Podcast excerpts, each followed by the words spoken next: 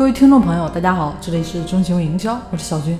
本期节目呢，跟大家谈一下，不收费的社群都是耍流氓。其实现在大家每个人的手机里面也都有很多个微信群、公众号，甚至说打开手机看一下，有 N 多个红点，对吧？很多很多的未读消息。那这说明什么呢？信息是不是已经过度泛滥了？大家每个人每天接收的信息啊，几万条也都有了吧？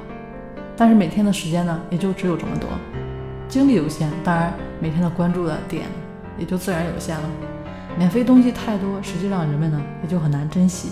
就算东西再有价值，当然那么多免费信息当中，烟道里面就很难发现了。那既然我们说到这个社群，一个社群的存在，它肯定是有它的目的的。一群人聚在一起，对吧？总会为了某个目标实现，大家才聚到一块儿。那提供价值，分享价值。也是社群存在的理由。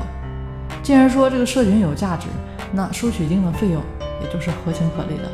否则，再有价值的社群也不可能长期维持下去的。那社群呢，设置一个付费的门槛，原因其实最主要啊，一个呢就是过滤一部分人。过滤哪些人呢？纯粹只捡便宜，而且是只捡免费东西，很难有价值输出的这么一些人。这样让进来的人是不是？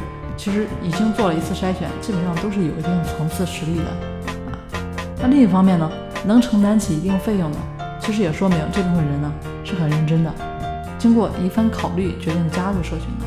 那这样，其实在将来的群管理维护上也会起到很大的作用。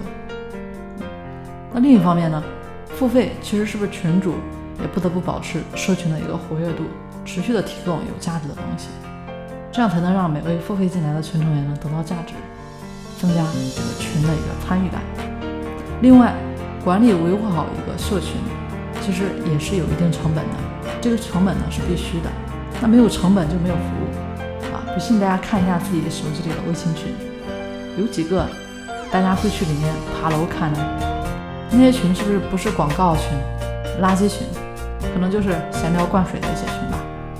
那加个群呢，没两天，可能就感觉要不要都一样。建议大家呢，把这些没什么价值、还占手机内存的群呢，都退了，没什么用处。所以呢，希望大家明白，社群收费呢，也是有它的原因，有它的意义所在的。